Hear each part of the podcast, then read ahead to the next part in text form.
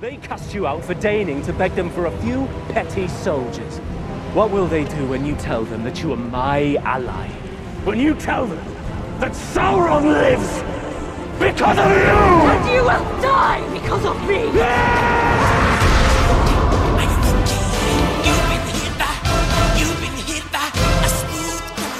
Ao mare, senhoritos e senhoritas, o meu nome é Pedro.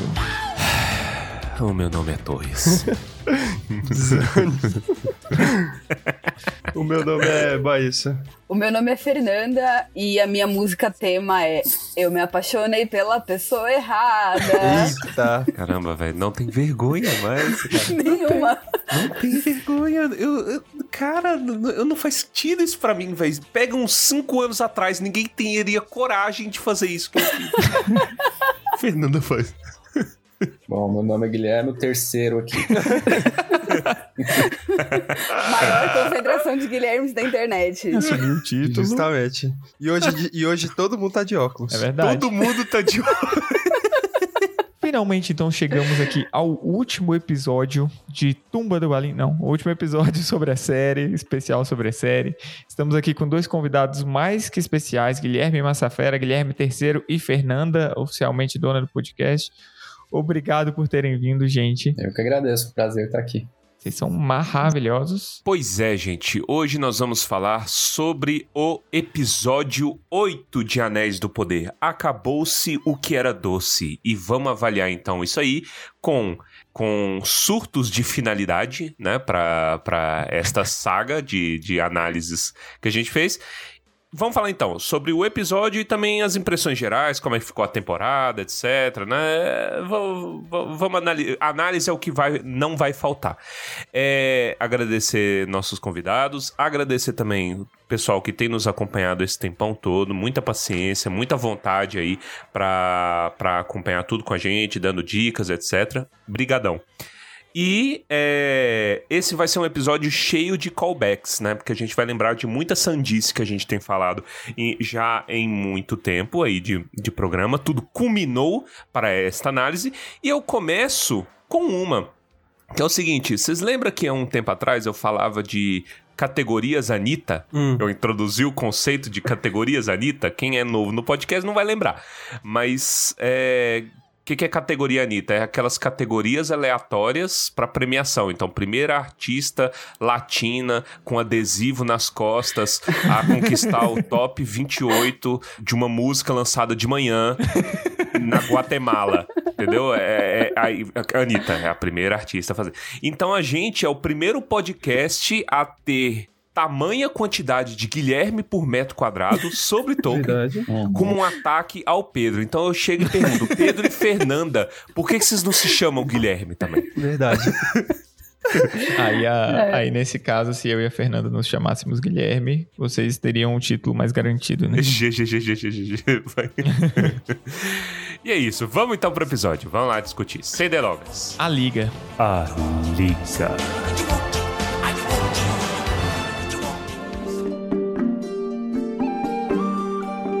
Nome de super-heróis. Em inglês é mó esquisito, né? Qual é o nome? Aloyd. Muito legal. Aloy. Programa da Band? Caraca, eu não lembrava do.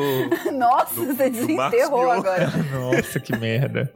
não lembrava que era a Liga o nome do episódio. Sobre o que que era essa liga do Marcos Mion, que eu não lembro. Pra mim era um no, no limite feio. Era mostrar realidades extremas. Tipo três Guilhermes no programa. Teve episódio de usuário de substâncias. Teve episódio com profissionais do sexo. Eu não sei como é que era. Você tá procurando vários eufemismos, tá muito bom. Vários.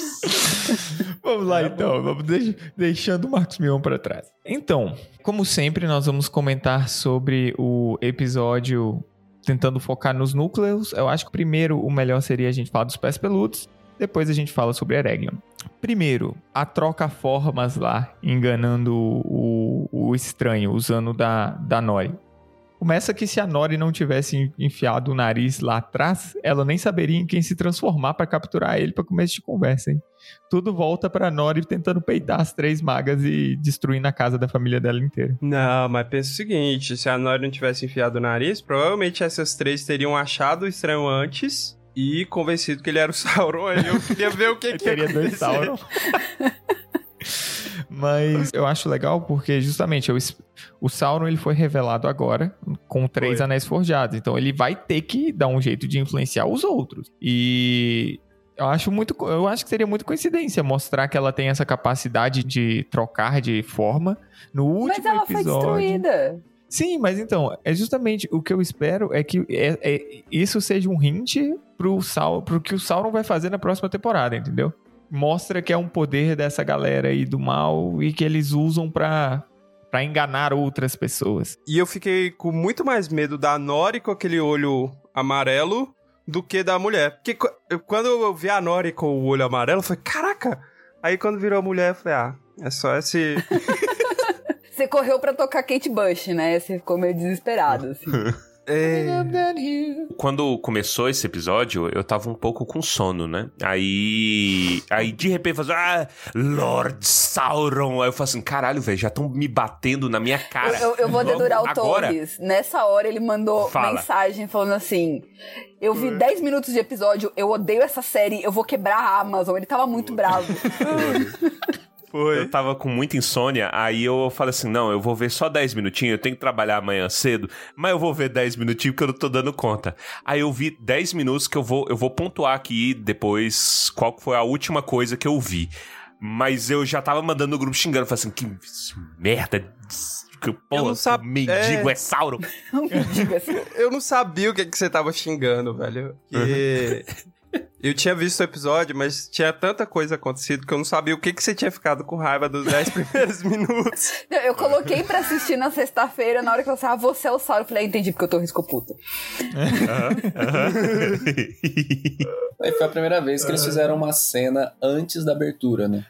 Ah, verdade. Porque já dá um índice de um, um teaserzinho, assim, né? Alguma coisa que tava suspeito. Eu vi e falei, não, não, não, não, não, não pode. Eu falei a mesma coisa com a Lela, eu falei, duvido. Se fosse, não seria a primeira coisa do episódio. Será que eles já sabiam que ia virar esse hype de das pessoas perguntarem quem é Sauron?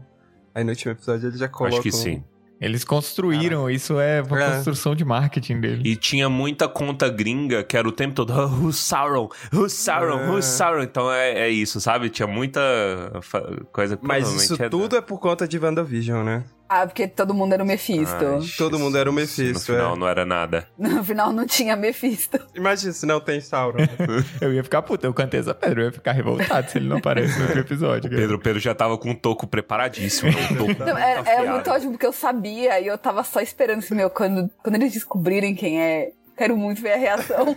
Não, é porque eu, eu já tava nessa de aceitar que era ele, entendeu? Só que eu tava com medo de não deixarem isso claro no último episódio. Aí eu ia ficar putaço. Ao longo da temporada, essa coisa do, vai, do, do Mystery Box foi me incomodando um pouco. Sabe? Esse negócio de, ah, quem é, quem é, todo mundo. Só que assim, uma coisa que eu achei legal é que quando a gente vai pra terceira era, que é onde a gente tá acostumado, né, o Sauron do Senhor dos Anéis, ele não é uma presença exatamente física, né? Ele é uma presença difusa que meio que tá em todo lugar. Então eu achei legal essa brincadeira. Mas é, o limite era esse, eles tinham que revelar agora, senão ia ficar muito, né, de- demais, né? O Guilherme falou sobre a, o Mystery Box, né? E me deu estresse pós-traumático, porque antes de dormir eu falei assim: eu sei de quem é a culpa desta merda. Eu tô com mixed feelings, né? Eu, eu não sei dizer ainda se eu gostei, se eu não gostei, etc. Tem coisas, evidentemente, que eu gostei bastante, tem coisas, eh, né? Mas como tudo na vida, a vida é complexa, não é maniqueísmo. Mas, quando, quando eu, eu- eu terminei, eu fiquei com uma sensação ruim, aí eu pensei, eu sei quem é o culpado. J.J. Abrams. É ele. Treinou. É ele. O Torres ele me mandou mensagem, coloca na agenda da pra gente destilar ódio contra o J.J. Abrams. É ele, porque todo esse negócio de mystery box, ai, não vamos responder, vamos deixar aberto, não sei o quê, e vamos gastar dois episódios inúteis. A gente vai falar sobre impressões gerais da série, né? De como foi, etc, pra esse resultado final. Mas eu fiquei com esse gosto ruim, aí eu falei, é ele. Ele que conspurca tudo que ele toca. Porque, não sei se vocês lembram, mas o- os diretores, né? O PJ, são cria dele. É o que o Guilherme falou. Eles fecharam isso agora. Então isso é suficiente. Não é igual o que deixaram o J.J. Abrams fazer com Lost, em que ele falava não, não vou falar, não vou falar, não vou falar, e chegou num ponto que ele tinha tanta coisa para responder que nem, ninguém sabia mais o que responder, entendeu? Aí Lost virou aquela bagunça. Não, e, e assim, eu vou acrescentar uma coisa, que eu, eu vinha já falando isso com o Gui, que eu tava muito ansiosa para esse último episódio, que quando eles anunciaram os nomes da produção, eu fiz um post pro site da Cris e eu pesquisei todo mundo. Então eu tinha visto quem iam ser os roteiristas desse, dessa primeira temporada e eu tinha visto o que eles tinham feito. E a roteirista do último episódio é a roteirista do episódio Ozymandias, do Breaking Bad. Que é justamente o episódio em que revela para todo mundo que o Walter White é o Heisenberg. Ah, E que é apenas o melhor episódio de Breaking Bad. Então eu tava assim muito ansiosa. Chamou alguém especialista em revelar. Sim, e eu achei que ficou Entendi. muito bem feito. Eu achei que ela mostrou todo o seu talento novamente. E tem mais que isso, Fê. Eu tava pensando ontem, tem um, tem um possível paralelo, digamos assim, né? Porque se for pensar, a Galadriel passou a temporada inteira ao lado do, do Halbrand, né? Virou quase um amigo pra ela e tal. E tem um paralelozinho ali com o Hank e o Walter White. Que eles estavam se caçando e um não sabia que tava do lado do outro. É. Ele vê assinado e fala, meu Deus! Mas tem alguma coisa Ah. ali, né? Então, Nossa, achei, achei curioso os que fosse a mesma, legais. A mesma roteirista. Entendi. Essa série é Breaking Bad. Na Terra-média. É. Eu, eu tenho. Breaking e o Bad. Mitril é, é, é, é anfetamina.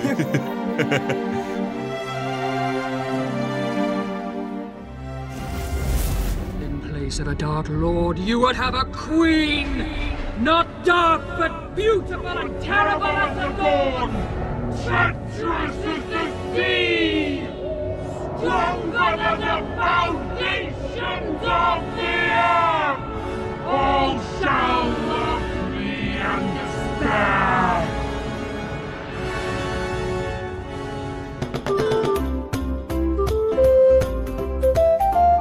Já que a gente debandou um pouquinho pra área técnica, eu tenho outra reclamação a fazer. Eu vou ser o provocatera aqui. Porque eu não prestei atenção nos diretores, sei lá, dos últimos cinco episódios, ou. É, por aí, dos cinco episódios eu realmente voei. Mas eu percebi que quem é o diretor do desse último episódio é o Wayne de novo, né? O Wayne Chey. É o senhor câmera lenta. Então, exatamente. Tirei esse cara, velho. Porque enquanto os showrunners é cria do J.J. Abrams, esse arrombado é o Zack Snyder chinês. É só tem câmera lenta, é o tempo inteiro. A, a galera chegando aí dá, dá um, um, um senso de épico forçado, né? Aí ela chegando cavalgando torta, enquanto isso o Halbrand passando mal Caído, no cavalo. deitado em câmera cima do lenta. cavalo. É. Ah, não, nossa. Eu não tenho esse problema todo com câmera lenta. Não, mas olha, eu vou falar pra Eu tenho vocês. alergia à câmera lenta. Eu pulei a abertura, né? E aí eles sempre mostram, né?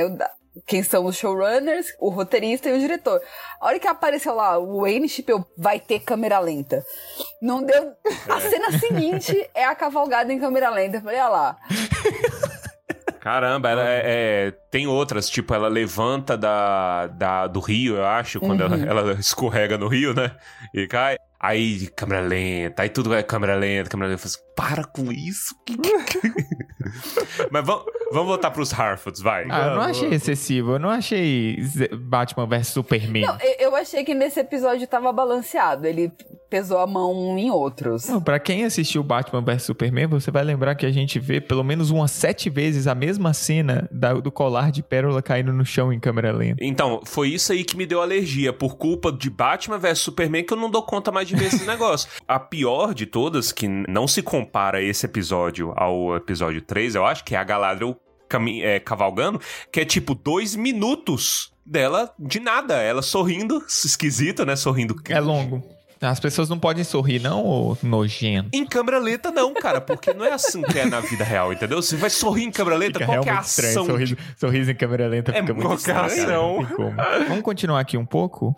Aquela comitiva dos Harfoots, ela é ok pra vocês? Vocês se sentiram confortáveis com eles indo lá e batendo com, as mulheres e tal? Eu achei, porque eu achei meio estranho eles, eles saírem atrás do, do estranho, ironicamente ou não, porque eu não conseguia pictorizar o que eles iam fazer. Eu gostei de ver na cena eles fazendo aquilo que depois viram é, características dos hobbits, tacar pedra na cabeça, É, dá, um, dá uns olé, dá umas fintas, essas É, coisas. pedra com stealth, né? Que é, é, é o- é literalmente joga a pedra e esconde a mão, porque ele, é- tum, ele joga e desaparece. Nossa, eu, eu achei maneirinho. é. Eu só não gostei da Nori passando literalmente debaixo das pernas dela e pegando o cajado. Sabe, ela, ai, o que está acontecendo? Ela pega o cajado que estava do lado. Tudo bem, né? Mas- As cenas envolvendo esse cajado, no geral, são muito divertidas. Eu gosto dela batendo no estranho com ele, que até flerta um pouco com Saruman e o, né, e o Gandalf lá no- nos filmes. E, na verdade, essa cena, a partir desse momento, ela é um bombardeio de referências, gente. Não tem como. Que tem a lutinha depois, a partir daí, ele acorda, ele pega o cajado e começa. Vamos trazer a polêmica pra bancada? É o Gandalf? É o Gandalf, né? Se não for, eles estão dando tiro no pé. Pra mim, essa é a, minha opinião. Porque quando você dá tantas referências assim pro mesmo personagem, pra depois falar que não é, você não tá fazendo mistério, você tá conduzindo as pessoas pro lado errado, entendeu? E eu não vejo valor nisso. Ah, é o Mephisto. Ah, eu acho que. Assim, eles ainda deixaram aberto, porque Gandalf é um nome que ele não tem, ele vai ganhar esse nome só em um lugar específico lá pra frente, né? O único nome que ele tem é Olores, ainda a gente não viu. E então, assim, ainda dá esse espaço. Ao mesmo tempo, é uma jogada de marketing muito boa, no sentido, olha, gente, o Gandalf tá na série, o Gandalf tá na série. Não, não sei se tá, mas. Mas é o que vocês falaram, tem, é muita referência específica. Claro que a gente sabe muito pouco sobre os Istari para julgar o que é um Gandalfismo, o que é um Starismo, digamos assim, mas tá tudo apontando, né? E são referências predominantemente dos filmes. Isso é importante. Inclusive a frase lá do nariz, lá, ela não tá exatamente no livro, né? No livro você tem a sugestão, mas ela não é dita por ele. Ele só escolhe o caminho com base no cheiro, isso é fato. Mas ele não fala como um provérbio, né? Tipo, não, siga seu nariz e tal. Então, de novo, é uma referência dos filmes, que eu acho que até talvez tenha predominado na série, o que faz sentido por ser uma série audiovisual, né? A sua referência canônica, digamos assim, vai ser os filmes. Mas também tem várias coisas para os livros, né? Eu não sei, o, o que eu gostaria, pessoalmente, imagino, acho que talvez vocês compartilhem, é Mago Azul, pelo amor de Deus, tragam os Magos Azuis, porque tem base para isso. Tem o texto tardio que coloca eles na Segunda Era. Então é, é viável. Ao mesmo tempo, eles podem manter o Gandalf, mas fazer o plot dos Magos Azuis, que é uma possibilidade também. Aí tem um outro problema, que é tem aquela frase que o Faramir conta, acho que pro Frodo, né, do Gandalf, sobre os nomes dele, que ele fala, ao leste eu não vou. Porém, é, eu não vou, não quer dizer que eu nunca fui. É, eu- talvez eu fui, deu muito errado, eu nunca mais vou lá. Por outro lado, três magos foram pro leste, tem os dois, o Saruman também vai. Depois ele volta.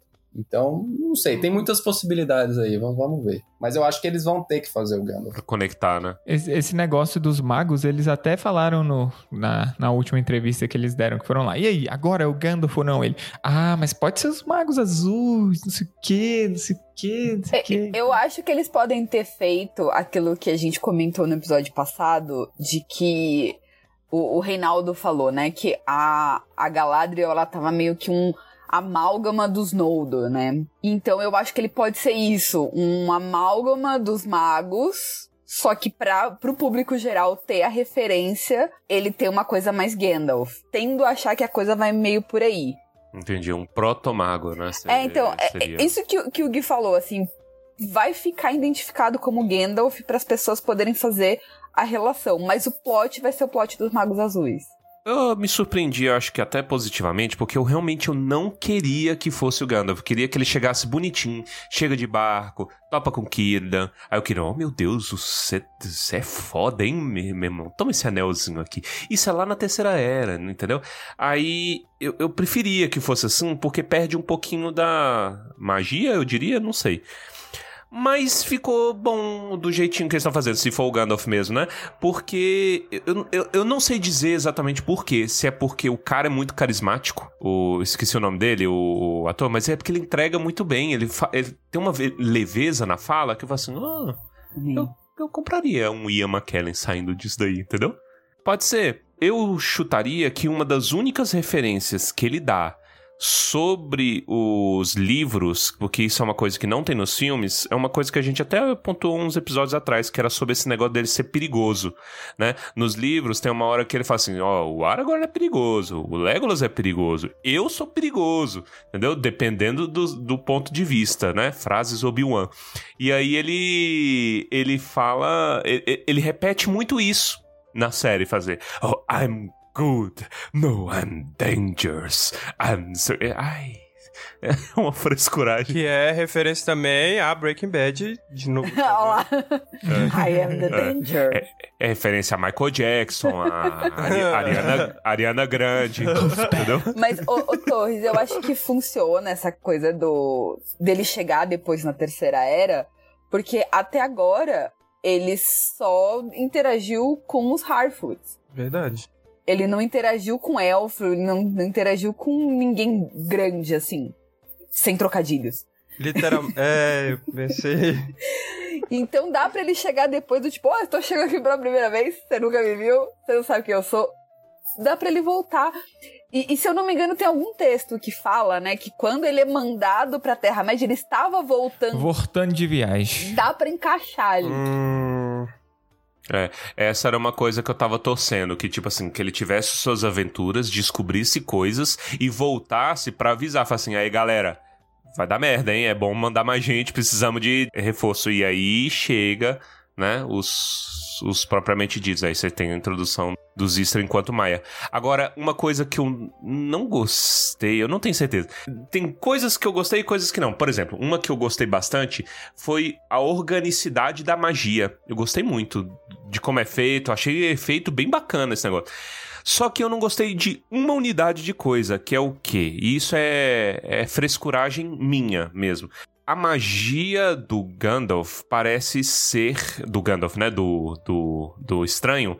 Ela parece ser intrínseca a ele, sabe? É quase como um personagem de RPG mesmo. O conceito de Istar, na minha cabeça, é mais é uma pessoa sábia. Ma- É como costumava ser na- no, no, no período medieval. Você é mago porque você estuda. Você é um cara que estuda e você descobre como fazer poção, né? Alquimia, etc. Remédio, porque você estudou bastante. Isso aí é bruxaria, isso é magia, etc. Você tá moldando a realidade, né? Pra fazer uma coisa boa, ruim, não sei. É assim. Então, ah, pô, ele consegue dar force push, mas por que, que ele dá force push nas coisas? Ah, porque ele estudou muito e ele sabe que se ele fizer um, um sinalzinho e falar a palavra certa e usar tantos gramas de arroz, ele faz o force push. E não porque, tipo assim, é um quase um vômito dele. E aí ele faz a, a coisa. Vocês entendem essa diferença? Eu acho que uma coisa não inviabiliza a outra, porque justamente essa questão estar meio vomitado, ele mostra a magia não funcionando. Então antes ele era pouco eficiente no que ele fazia. A impressão que eu tenho agora é que ele não vai ser assim mais. Ele tem que ser capaz de entrar na briga, igual ele mandou as menininhas lá. Porque agora ele tem todo o conhecimento que ele tinha antes de volta. Todo. É, quase todo, né? Isso é algo que eu achei meio É. zoado, entendeu? Ele cai, perde toda a memória e fica 100% codependente. Isso é algo que é meio estranho pra mim. É que o conhecimento já tá nele, ele não aprende, entendeu? Tem seis meses que ele tá no ermo com um povo que só desenha estrela, entendeu? Ele não aprende, não, não tem nada. E ele já sabe, porque afinal de contas ele é mago, ele é uma fada, entendeu? Então. Ele é uma A fada. Fairy. Uma coisa, você falou dele ser um Wistar. E você tinha comentado comigo de elas terem um- uma bússola de Istar. Elas terem um caçador de esferas do dragão lá. Eu achei zoado. Ah. Quando elas morrem, ele, antes delas morrerem, elas falam, ele é o outro, o Ista. Então, elas realmente têm algum tipo de detector de, de Maiar aí pra saber que tem dois ali, que tem o Sauron e que tem o outro. Só que por algum motivo elas relacionaram essa, a, a queda do meteoro a Sauron, assim como qualquer pessoa comum.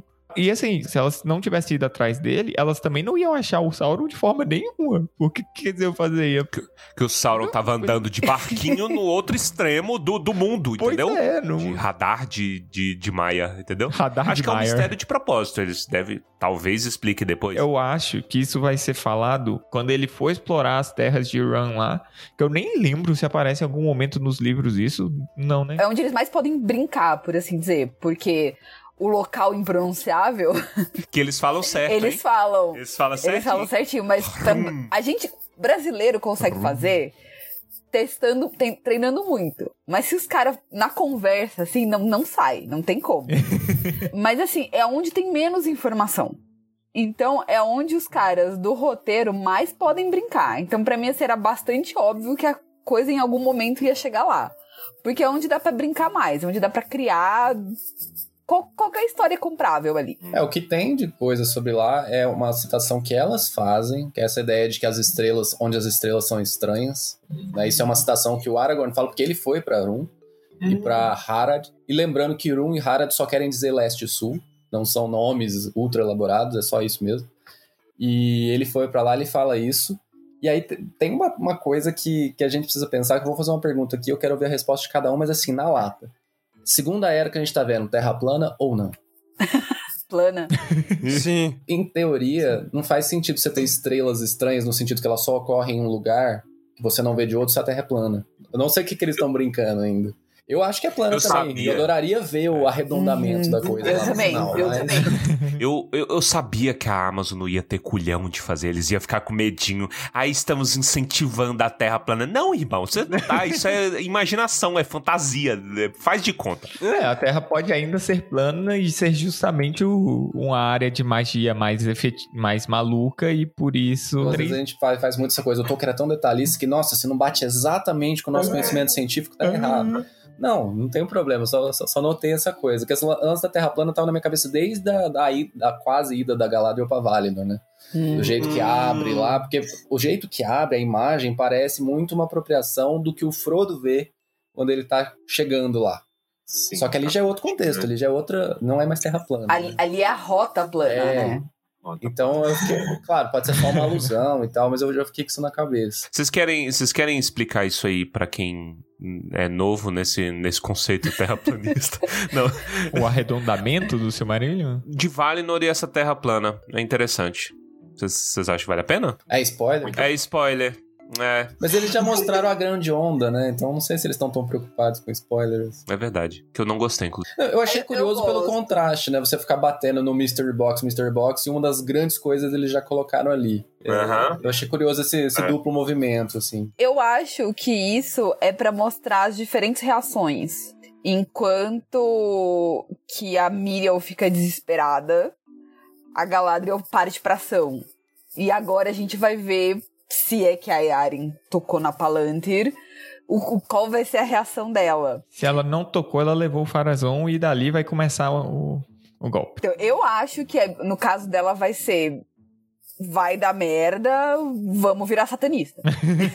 Então, vocês acham que com as sementinhas que eles plantaram nesse final de episódio em relação a Arya, ainda tá cabendo um plot dela convertida a mente pro mal? Ah, eu espero que sim, porque ela tá toda andando no caminho contra os fiéis. Mas ela quer cuidar pra de mim, o idoso. plot dela continua por Ela aí. quer cuidar de idoso, entendeu? Sauron quer curar a Terra-média. É. é. Olha aí, ó. Ai, eu amo a. É. Boas intenções. É, só a gente chegou a comentar isso logo depois do episódio.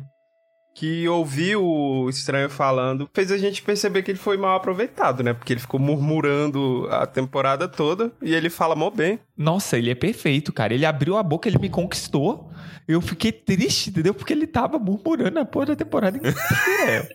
Vocês gostaram da despedida da Nori? Ai, eu chorei. não, porque eu não acho que ela funciona bem sem a Pop. Demorou demais, eu acho. É, demorou demais, eu achei. Foi enroladinho. Falei assim, Foi ai, gente, muito drama. entendi. Aí eu tava chorando. Eu tava tipo, ah, Tava? leva sua amiga. Ah, Eu não queria que a Pop se separasse ninguém dela. fica pra trás, ninguém fica pra trás. Oi, tia, pode ir embora, tá? Vai, vai embora lá com o cara que a gente encontrou tem Mas 15 aí é dias. diferente, ela Não, mas quer. então, mas é ninguém É um fica pra povo trás. Mas assim, de repente, se você atolar, hum, desculpa, a gente precisa continuar andando. Ah, Foi ah, isso que- Cada um com seus problemas. In place of a Dark Lord, you would have a queen! Not dark, but beautiful and terrible as the dawn! Treacherous as the sea!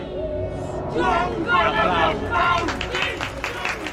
Arrasou, bonita.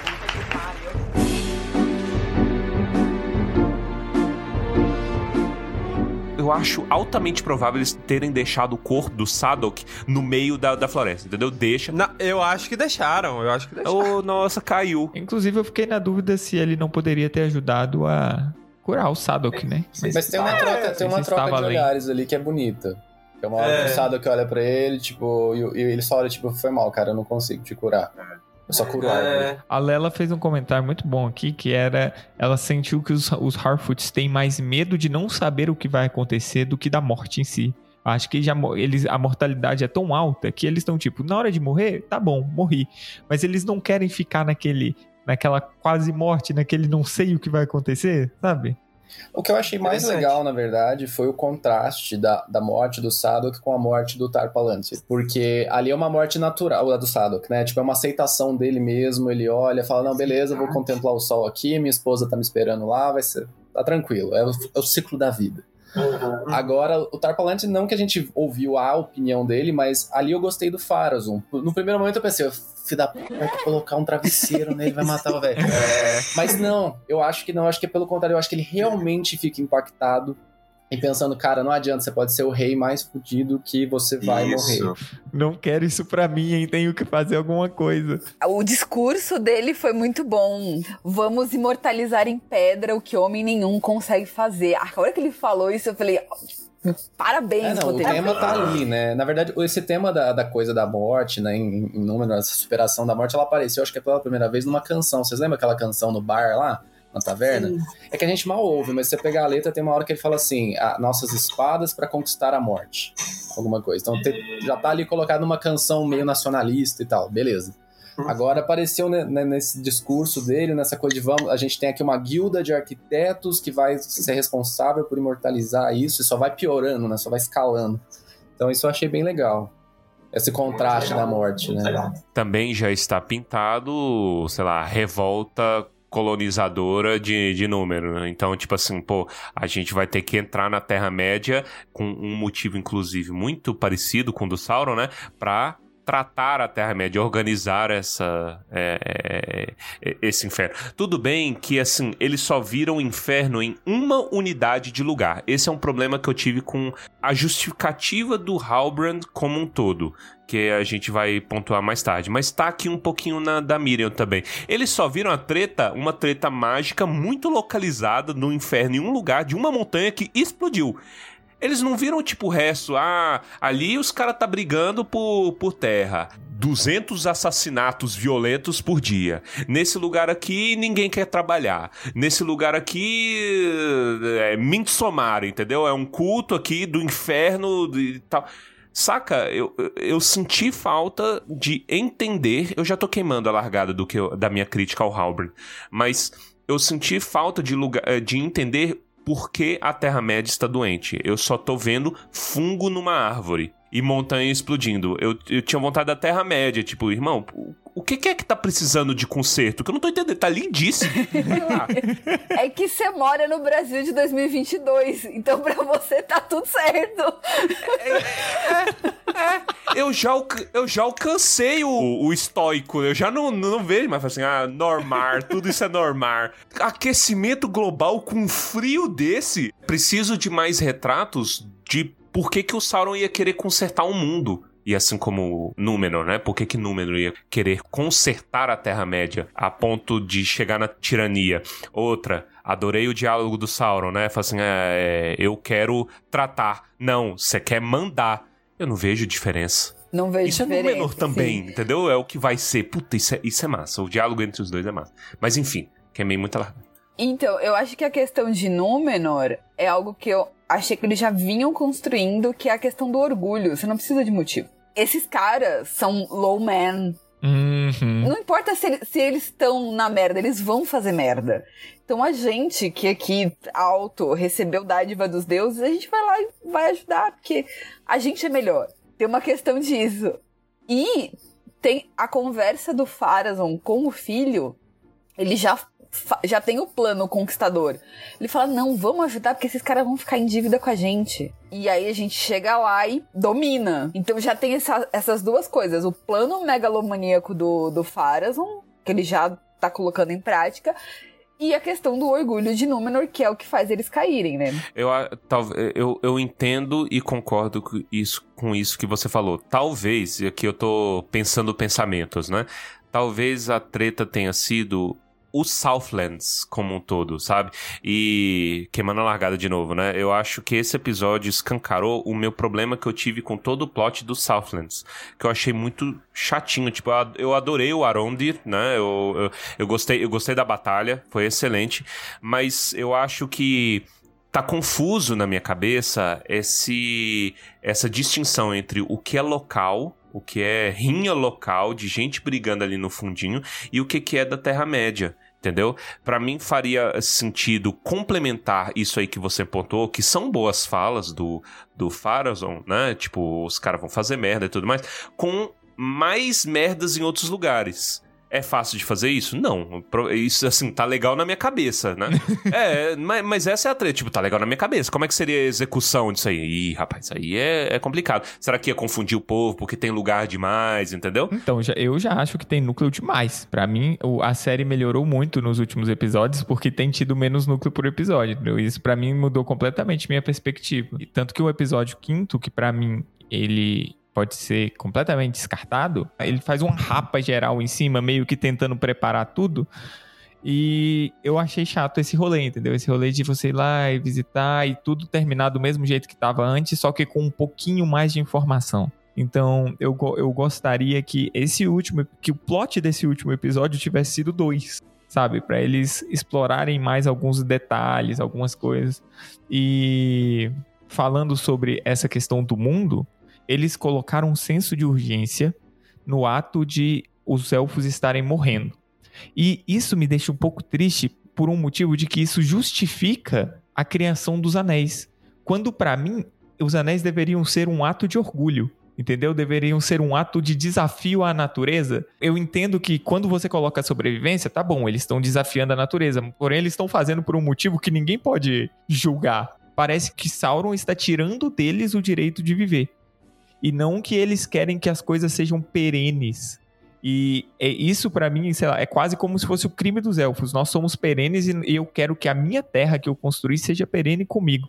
E isso, tipo, é um álibi para eles sabe? É um álibi para a criação dos anéis. Eu acho que eu gostaria de ver um pouco mais do lado maligno do ato de criar o anel em si. Eu concordo 100% e isso é uma treta até de tom do final, porque o episódio, a temporada termina tipo assim: "Yay, que lindo! Os elfos estão salvos! É, fez os anéis também". Irmão, eles acabaram de, sei lá, é, acabou de dar o um endgame deles ali, eles foram derrotados. Essa é a, a, a foto da derrota deles, mas termina épico. Ui! Mas a Lela fez um bom comentário sobre isso também. Que quando o, o, o Elrond chega com o, pap, com o papiro pra, tipo, jogar na cara da galera e falar, filha da puta! E comprar a briga, ele olha os anéis e fica. É, é, não é meu, hein? Esquece aí, esquece essa porra de, de, de, de Sauron aí, meu irmão. Eu acho que a ideia é meio essa, assim, do tipo. Porque, em teoria, quem tá contando essa história pra gente são os elfos. Então, no momento, pô, resolvemos. Salvou. Só lá na frente que eles vão ver que eles deram um ouvido a quem não devia, que tá, tá tudo cagado. E eu acho que essa questão do ai, a gente vai morrer é meio que um problema de interpretação deles, assim, do tipo, o mundo vai morrer porque o mundo está para isso. As coisas vão definhar. Vocês que duram demais. E vocês ainda não aprenderam a lidar com isso. Eu acho que a coisa vai um pouco por aí. Não sei o que, que o Gui acha. Ah, é, é, o que eu gostaria, certamente, assim, porque para mim essa foi a treta toda do Mithril, assim, eles estão entendendo errado. Começaram estão achando que as almas deles vão morrer. Não, são os corpos. São os corpos que vão definhar, exatamente. Então, eu, eu acho que eu ainda quero achar que tem um engodo ali que a gente vai ver espero, num flashback, talvez alguma coisa assim. Porque eu ainda não consigo entender por que, que eles estão achando que isso está de fato acontecendo, sabe? Por exemplo, tá, o fiel da balança é a árvore. A árvore está apodrecendo. Mas ela está apodrecendo porque a gente está, como uma reação ao que a gente está pensando, ela apodreceu primeiro. Para mim ainda não está muito claro. E na minha cabeça, essa árvore foi envenenada. É uma unidade de árvore, Pelo né? paralelo óbvio com as árvores de Valinor que a gente viu na tela. Então, assim, eu não acho que é à toa. Agora, quem fez isso vai ter um flashback que vai mostrar um, um outro shapeshifter aí fazendo alguma coisa lá. Eu que eu torço, sinceramente, porque eu não, não vejo muito sentido de não ser assim. Mas, mas eu gosto dessa ideia de que eles estão entendendo errado a própria natureza deles sabe? E isso conta, conta muito do orgulho, porque o Tolkien falava isso nas cartas. É um dos três temas principais da Segunda Era é a questão deles permanecerem na Terra-média, deles não quererem voltar, porque em Valinor eles têm um paraíso, só que eles são ralé. Na Terra-média eles ainda não têm um paraíso, mas eles são elite, né? E aí eles querem criar um paraíso artificial ali a todo custo, né? Então isso eu acho muito legal deles estarem explorando assim desde já, mas eles ainda estão entendendo errado a história. Vamos ver como. Pelo menos eles estão colocando na Sim. tela de um jeito meio Eu não tô esquisito. dizendo que a série tá entendendo errado, os caras entendem o que eles estão fazendo, vocês já provaram. Mas a questão é se isso é realmente uma decisão adaptativa que não vai ter algum ganho lá na frente ou vai. Eu espero que sim. Eu tô com, eu tô com essa sensação de que talvez um dos, uma das coisas que eles tiveram problema de entender é que eles querem contar uma história grande demais, certo? Em cinco temporadas. Só que a gente não tem mais temporadas ainda. E a outra só vai vir daqui dois anos. Então é muito difícil. Por exemplo, não, e, e isso ficou claro. Eles, vários dos plots foram fechados gratuitamente. Você só não vê mais. Do nada, no, no meio do episódio, você só não vê mais. Porque, beleza, cara, esse aqui tá aqui. Daqui, quando voltar, você vai continuar assistindo. Só que até lá tem muita coisa pra rodar. E a gente, tipo, o Senhor dos Anéis, os filmes, eles meio que foram lançados muito mais perto do que o normal, né? Isso talvez se torne um problema com o tempo. E aqui eu falando no- na questão de técnica e de lançamento mesmo. De que eu acho que se eles tivessem amarrado um pouco mais algumas coisas já na primeira temporada, teria sido melhor nesse sentido. Mas eles estão construindo algo e a gente vai demorar muito pra ver esse algo, que dá até um desanimozinho, sabe? Tipo, nossa, é muito longe, cara. Eu fiquei muito desanimado quando eu soube que seria só em 2024 e sei lá quando em 2024. Eu senti isso que o Gui falou, de que ele- eles estão entendendo errado na hora que eles apresentam o plano da coroa pro Gil-galad. Ele dá um passo pra... Eu senti que ele deu um passo pra trás. Ele, tipo, opa, Uhum. vocês muito piraram no bagulho cena, demais agora, peraí. Que porra é essa aqui, meu irmão? Ele faz uma. E ele é um ótimo ator, né? Ele tava meio travadão. E nessa cena eu gostei de ver ele, tipo, caramba, mano, peraí. Que... Tipo, vocês estão loucos do Mitril, gente. Peraí. Volta um pouco. Vocês foram muito longe agora. Então, eu, eu acho que pelo menos eles deixaram o caminho pra, pra chegar nisso, assim. Eu achei simbólico que ele foi embora, né?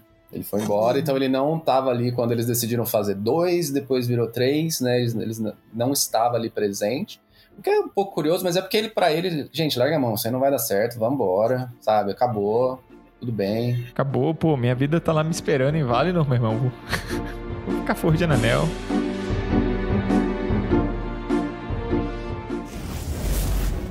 Place of a Dark Lord, you would have a queen! Not dark, but beautiful and terrible as the dawn! Treacherous as the sea! Stronger than the foundations of the earth! All shall love me and despair!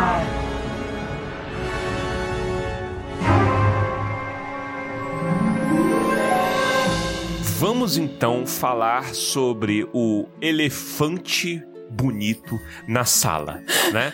e aí, É o elefante. vamos lá, porque eu acho que, bom, esse foi o ponto alto que tava todo mundo discutindo, todo mundo querendo saber, mas eu não sei se eu fui do contra demais, mas eu achei ele um dos pontos baixos, e eu, eu tenho meus argumentos, eu vou falar um pouquinho com vocês. Mas por que que eu, essa coisa do Halbrand, eu não gostei muito? Eu acho que eu não gostei, eu não gostei de nada do plot do Halbrand. Eu achei meio chato o não querer, né? Então, ah, eu tô em Númenor, não me tira daqui. Vamos gastar dois episódios pra me convencer, porque eu sou muito especial, entendeu? E aí, é, é, quando eu comecei a pensar no enredo, tem muitas coisas que não fazem sentido na minha cabeça. Vou trazer aqui em discussão e depois vocês falam o que vocês acharam dessa questão aí do Halbrand. É, começo com o que que ele tava fazendo no bar? O que que ele tava fazendo lá? Pelo amor de Deus, entendeu? Você sabe, me dê essa resposta, porque eu não tenho conseguido dormir, entendeu? Então, eu, eu já vou responder pra você que ontem eu tava assistindo uma entrevista com o. que eu acho que é a mesma entrevista que o Gui tava assistindo, e que o pessoal do Deadline pergunta isso pros, pros showrunners. E eles falam: Vamos descobrir. Deu, deu uma resposta Filho- muito Tolkien, eu achei muito bom. Filho da puta. Filho de J.J. Abrams do caralho. É, é- ai, que ódio. Não. Mas eles falaram uma coisa que, que é- eu, eu cogitei isso, mas ao mesmo tempo eu falei, hum, geralmente essas coisas giram pro lado bom, não pro lado ruim. E eles descreveram o encontro como um chance meeting, é um encontro casual, como dizemos na Terra-média, para citar palavras do Gandalf, quando ele tá contando a história do encontro dele com o Thorin. É, geralmente esses encontros são não são casuais, naquele sentido óbvio, eles são cheios de destino, mas que levam a coisas em geral boas, como esse, esse encontro do, do Thorin e do Gandalf. Esse até agora não levou a coisas muito boas, então não, não sei. A minha teoria do que ele tava fazendo no barco é ele queria ir pra Númenor de alguma forma, mas ninguém ia aceitar ele lá, então ele se jogou no mar pra ser resgatado. É a minha teoria péssima, mas é o que eu consigo entender, porque do contrário ele se fez o Goku, se teletransportou pra lá e esperou a mulher chegar, porque do contrário não, não vejo muito sentido também. É que ele tava com um grupo de sulistas que estavam fugindo, acho que é dito nesses termos, né? Estavam fugindo de tretas do sul. Talvez o elo seja o Adar, né? Porque esse é um mistério que ficou aberto nesse episódio também. Foi o que exatamente o Adar fez com Sauron. Ele fala, eu parti ele em dois, entendeu? Pode ter alguma coisa envolvido nisso. Eu parti ele em dois joguei metade do mar. Aí a metade, tal qual uma estrela do mar, uma esponja, se reconstituiu, entendeu? Aí resolveu falar assim: não, vou ficar bonito dessa vez. E pronto, ele fez uma parte bonita. E a outra estrela tá per perambulando.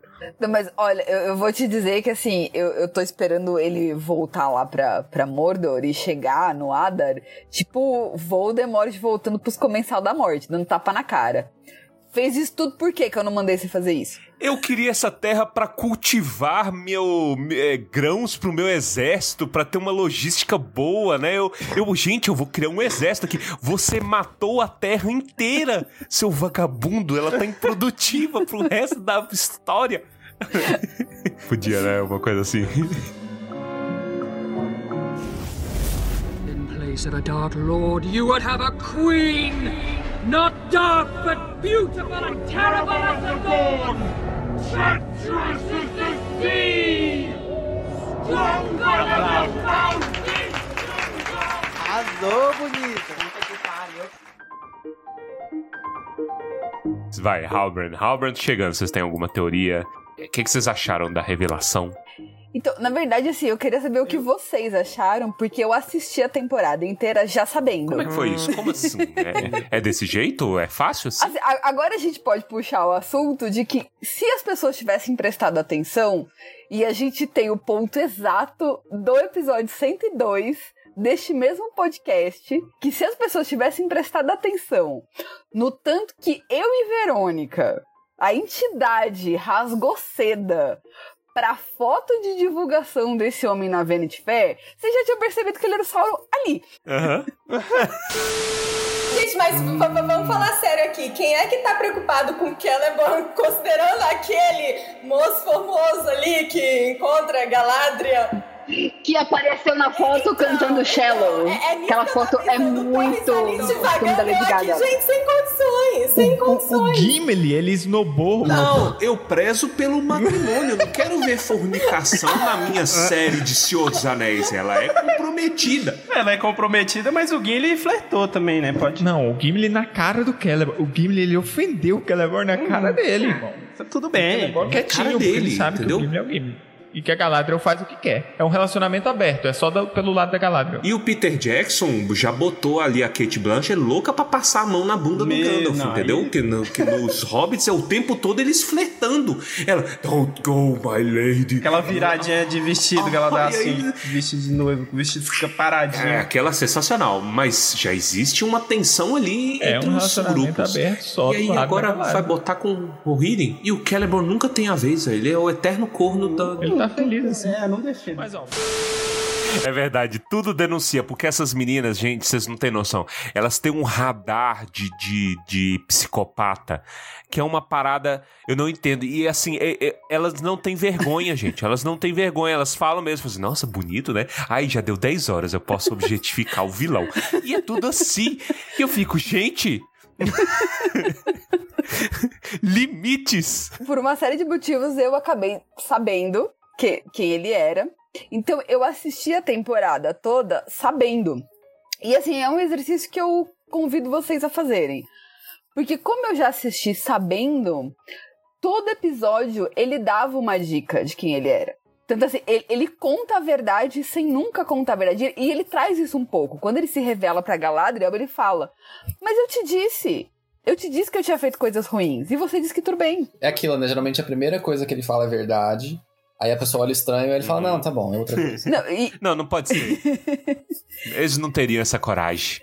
Então, ou, ou, então, assim, no momento em que tem a revelação de que ele seria um rei do sul, eu até comentei isso com a Cris. Eu falei assim, eles contaram a verdade sem a gente saber. Porque quando ela pergunta o que, que é esse símbolo, e, e, eles trazem isso nesse último episódio, ele fala: Eu tirei de um homem morto. E aí, quando ela joga na cara dele, ele fala assim: Mas eu disse para você que eu tirei de um homem morto. Então, assim, ele contou a verdade o tempo inteiro. E eu, eu acho isso muito legal, porque é aquela questão da distorção, né? O, o, o quanto que o mal em Tolkien, na verdade, é uma distorção do bem. Então, assim, ele nunca mentiu. Ele nunca negou quem ele era.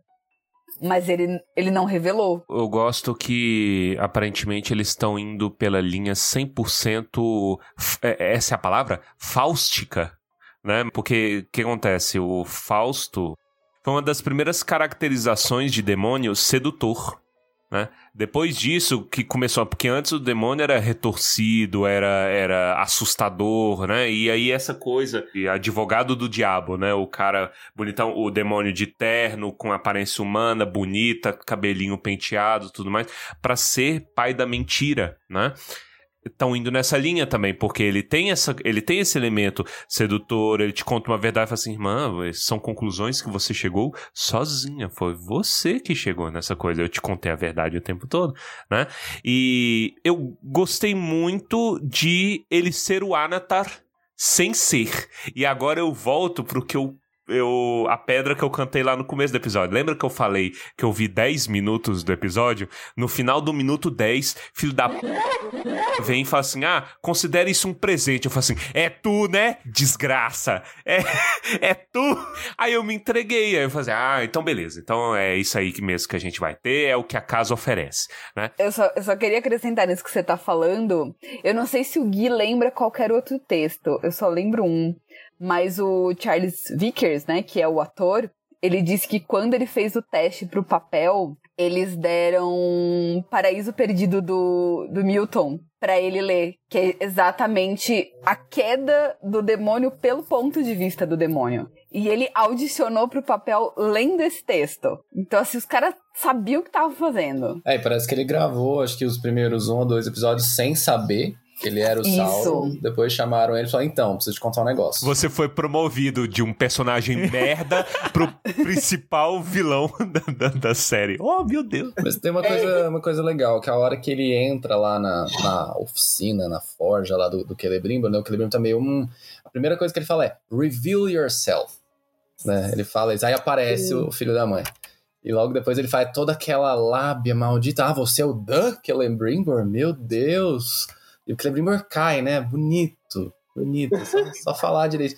E aí fica aquela pergunta: ele não sabia que tinha que fazer uma liga para às vezes fundir um metal? Assim? É... Eu, eu acho que ele até sabe, mas eu acho que a lógica é que ele tava tão orgulhoso com a coisa do mitro, sabe? Eu quero puro mitro, puro mitro, que ele fala: não, não vou diminuir o mitro com isso. Eu entendo que seja exatamente isso. E eu acho interessante duas coisas nessa cena.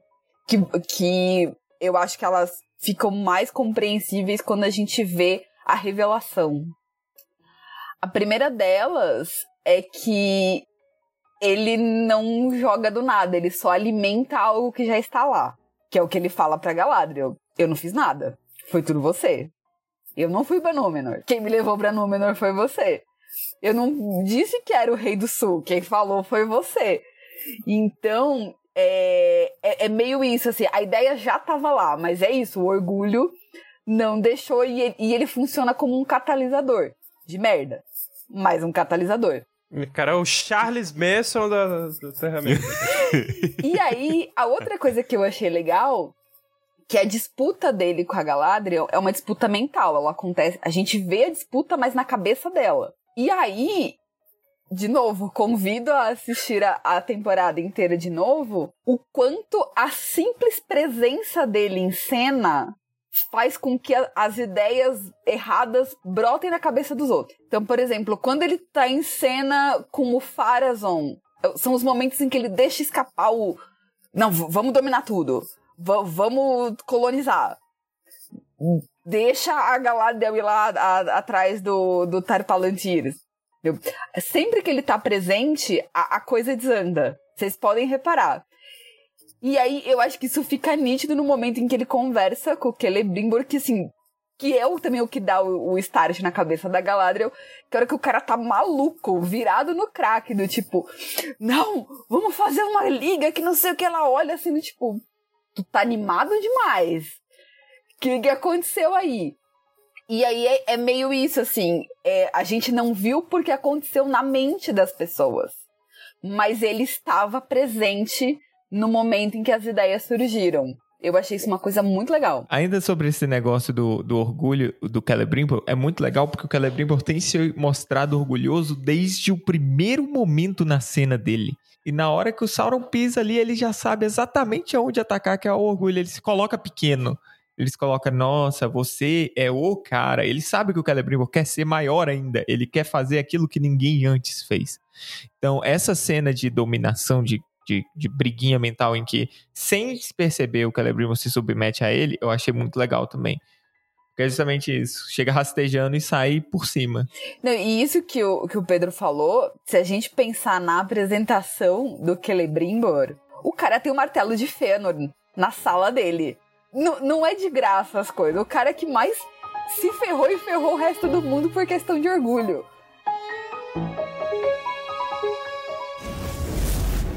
Place of a Dark Lord, you would have a queen! Not dark, but beautiful and terrible as the dawn! Treacherous as the sea! Stronger than the foundations of the earth! All shall love me understand!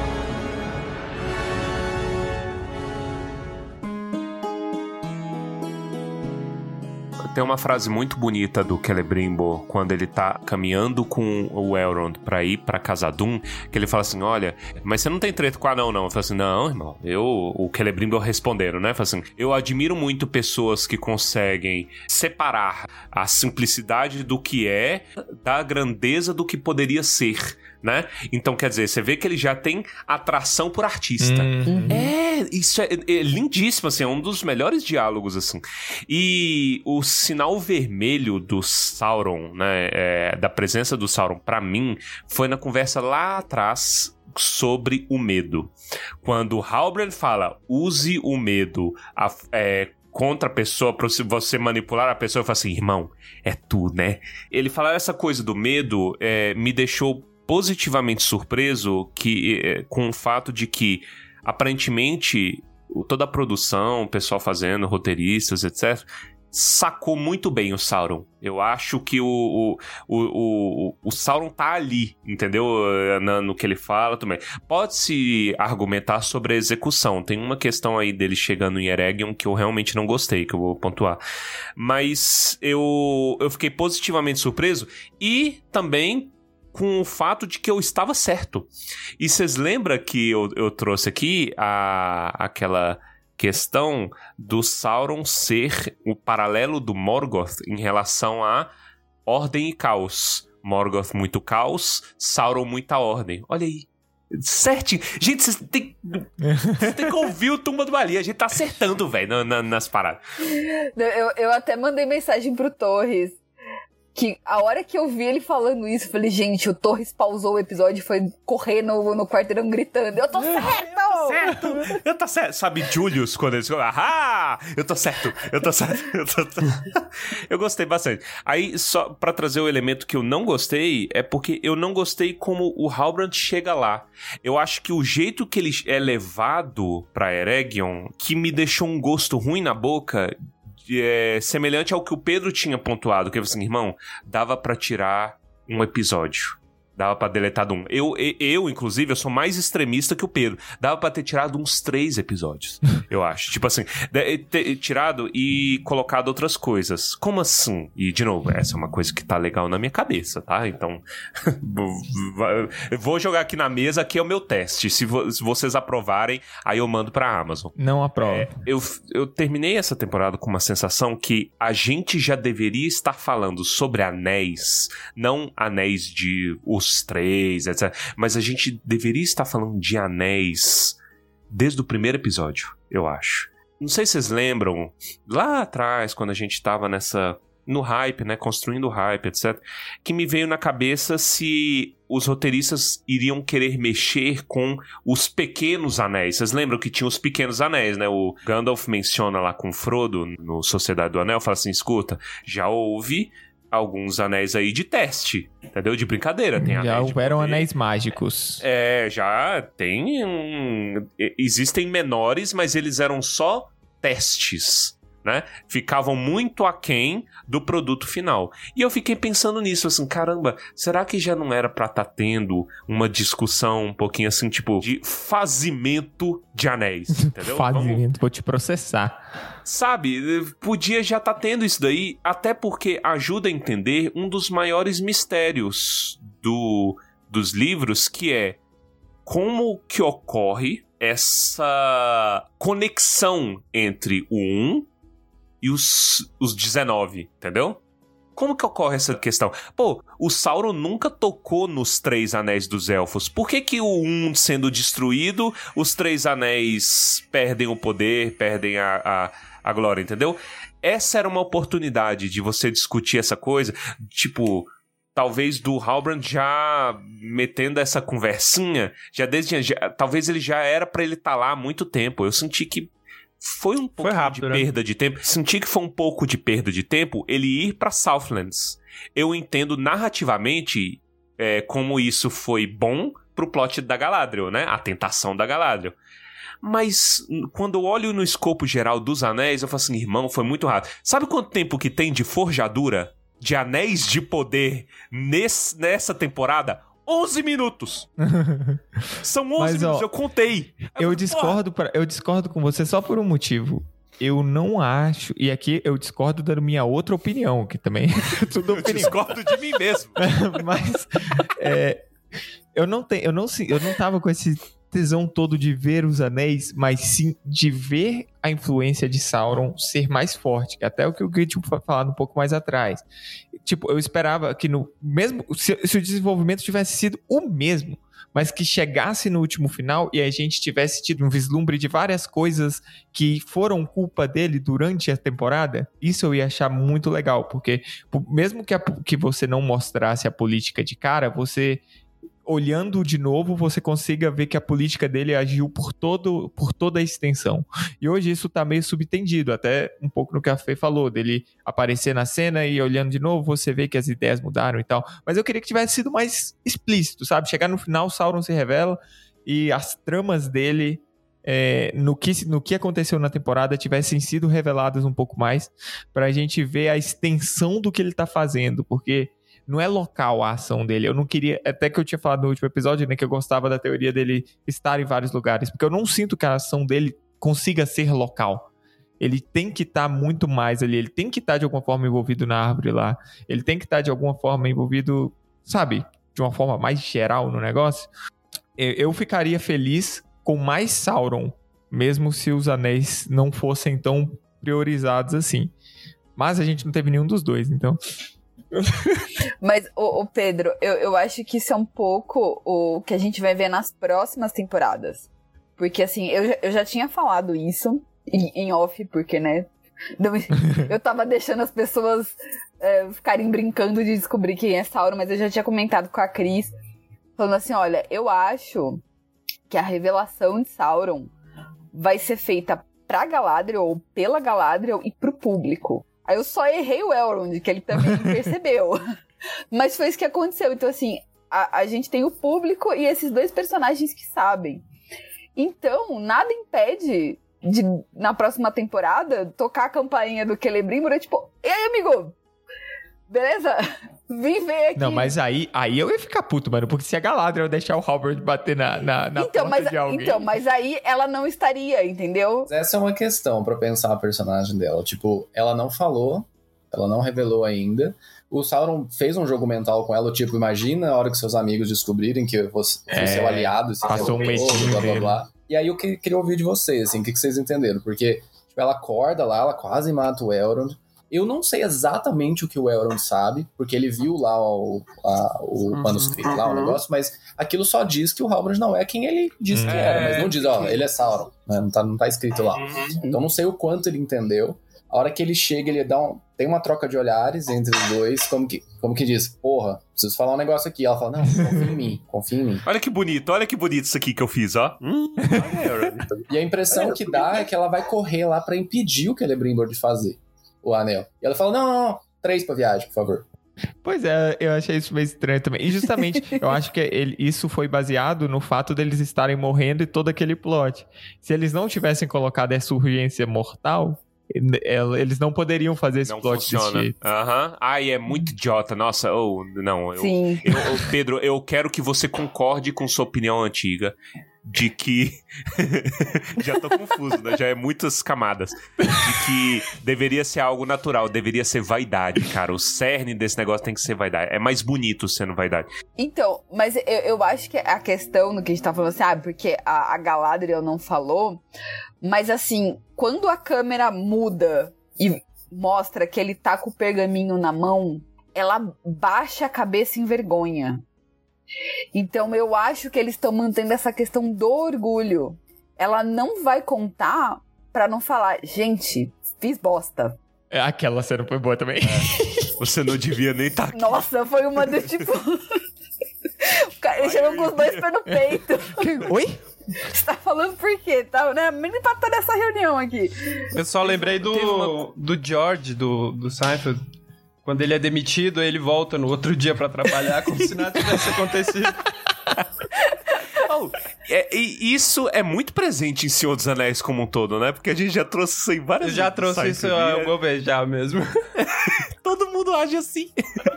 Mas, oh, teve uma coisa que eu fiquei bem confuso, assim, sobre a Galadriel, que é, tipo assim, ó. Vamos lá. É... Descobrir que você é o demônio, vírgula.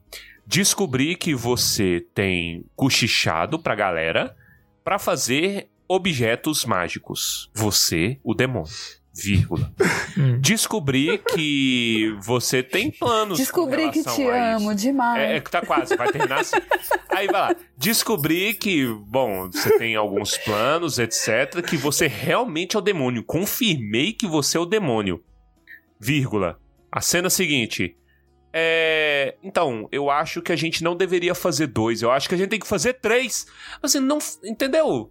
Eu Não, mas o conceito do essa-. 3 eu entendo, porque 2 você tá meio a meio, 3 você tem dois votos contra um. A ideia dela é essa, que Três pontos que sempre formam quando- um plano, quando- né? Quando tem três, você é exatamente isso. três pessoas sempre vão sair com um plano, duas pessoas em uma sala vão sair brigadas. Tripartição de poderes é errado. Ela tá, ela tá vindo com essa ideia pra Eu vou, cima eu vou ligar mim. pro, eu vou ligar pro STF aqui. Não, é totalmente errado. Tá fingindo Não, que esse trem mas funciona. O, o conceito pra mim era que tinha que não forjar, entendeu? Não era. é, eu entendo que ela tinha que chegar lá e falar: Não, galera, que porra é essa? Eu sei que tem dedo do capeta nessa porra. Eu não quero forjar essa merda aí, não, meu irmão. É, ela não falou, ela trucou em cima, falou assim: eu acho que a gente tem que fazer mais. E outra, e outra, acrescento, só pra nós, hein? Pau no c... dos Verdade. prejudicados. Mas isso aí é élfico pra caralho, né? É, isso aí é élfico pra porra, é meu irmão. élfico, mas eu achei esquisito, tipo assim, toda essa tensão de Sauron, ela não pareceu que ela saiu enganada dali, entendeu? Ela, ela pareceu Ela sair bem sabe. lúcida. Derrotada. Ela saiu lúcida, mas com uma ideia de merda. Mau caráter, né? Não, então. Mas aí eu acho que justifica na explicação dela. Um é centralizar o poder, dois vai dividir, três tem o, o equilíbrio. Porque o que, que ela deve ter entendido? Porque quem falou pra ela que ia fazer dois anéis foi o Sauron. Ela falou: esse filho da p vai vir vai pegar o outro anel. Vamos fazer três, que a gente segura ele. É. Não, Eu acho que ainda mais pessoal que isso, porque a hora que a gente vê a imagem na água, né, e que é uma imagem, e que evoca lá o primeiro episódio, quando o Finrod fala, né, que a o reflexo na água não é a luz, etc. é, é, é- é um rei e uma rainha. Essa é a brincadeira. Então, um anel pra cada um. Que é o Halbrand que fala Uhum. pra fazer dois a hora que ele vai encontrar com ela. Então, quando ela volta, ela fala três, é justamente, eu acho, pra não ter esse risco. Então, tem, tem um misto de orgulho, no sentido eu quero um anel pra mim também. Mas tem um misto É. de eu não confio 100% em mim. E eu sei que eu posso ceder. E ela, a gente sabe, né? Ela quase cede. Esse shot na água é belíssimo demais, cara. Que é isso. É muito bonito. Nossa. A gente não pontuou, tipo assim, a, a discussão da água, ela é muito boa. E geralmente eu sou contra referências. Eu durmo um pouquinho com referência descarada, né? Tipo assim, vê, você assistiu o filme, idiota? Olha aqui a frase do filme, que acontece um bocado com o estranho, né? Mas achei From orgânico shadow ele. you came. É, eu achei meio bobinho, mas passa, assim. Agora, a referência do Stronger than the Foundations of the Earth vindo do Sauron, essa é uma frase que o Sauron teria de. Eu achei no ponto. Fazer, puta aí Isso é boa adaptação, entendeu? A frase veio do Sauron, então quer dizer, é uma sedução de milênios que ela tem pensado, né? E aí o ataque de pelanco de- dela. Honestamente, eu estou com muito medo dela ter ataque de pelanca. Ela Por tem agora. que ter. ah, não, não. São duas imagens. É a ideia da Bela como mar e o sol, né? Que, que o Sauron fala, e depois o dos fundamentos da Terra. Então, eu gostei muito, né? Daí ele coloca, de novo, é ele colocando palavras na cabeça dela que vão perdurar por milênios, até na tentação final, em que ela evoca aquilo e. Não.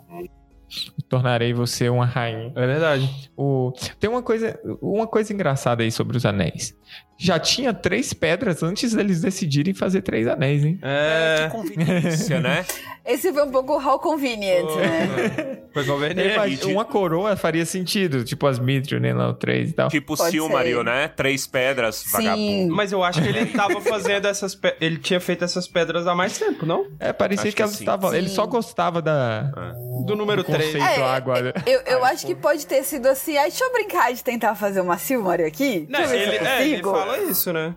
Que ele tenta captar a essência da Terra-média. E se eles fazem só dois anéis, né? Qual- como é que iam decidir quais pedras iam colocar? É, quando eles vão de- definir que objeto fazer, né? E é, cada um fala uma coisa. E, e- e isso que cada um fala indica muito da, da personalidade de cada um. Né? O Celebrimbor sugere a coroa, a Galadriel sugere uma espada, Psicopata. e, e o Elrond sugere um cetro. Trouxa. Eu tenho agonia daquele cetro que ele anda o tempo todo. Eu nunca entendi. Pra mim era tipo um pedaço de pergaminho pra ele anotar coisas. Sabe? Vocês já repararam? Eu nas- também não entendi. É o tipo de coisa que eles não explicaram nada, né? Tipo, é, É, só um adereço dele, personagem dele. então. Agora, eu posso ser purista de Peter Jackson. Eu gostaria de de. Peter Jackson, não. Purista Fala. de Peter Jackson. É. Por quê?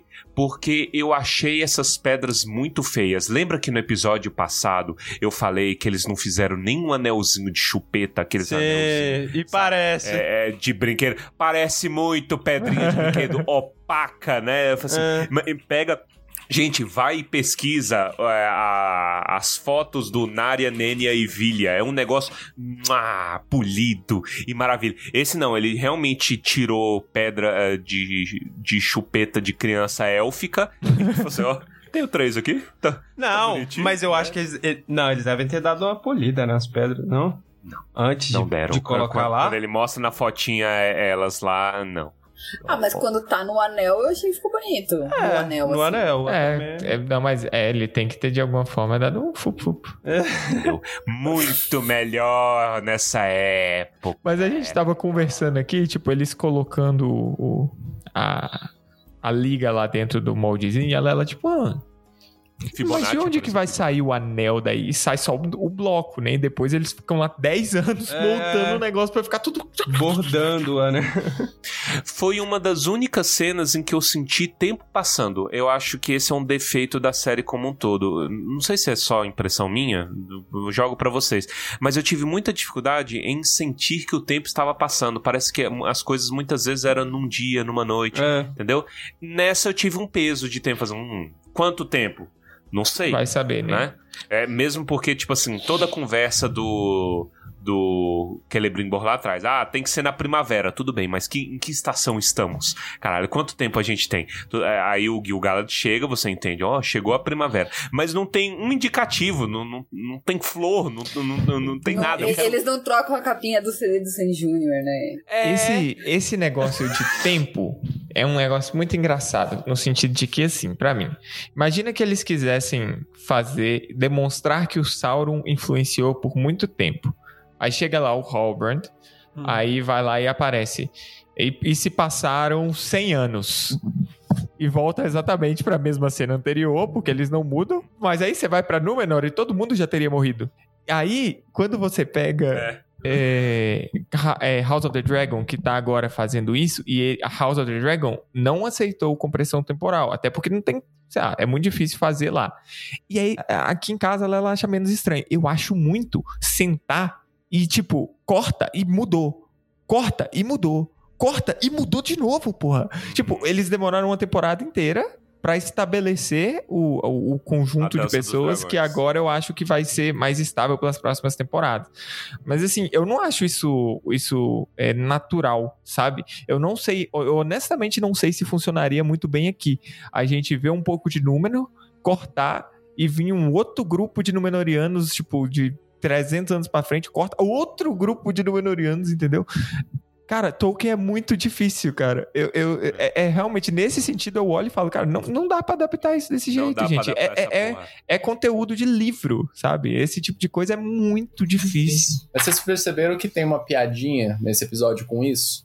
Uma hora que o, que o Celebrimbor e o Elrond passam e a Galadriel meio que, quando ela tá indo atrás do cara lá que vai buscar o pergaminho, fala assim, a gente tem que fazer em três semanas o que demoraria três séculos.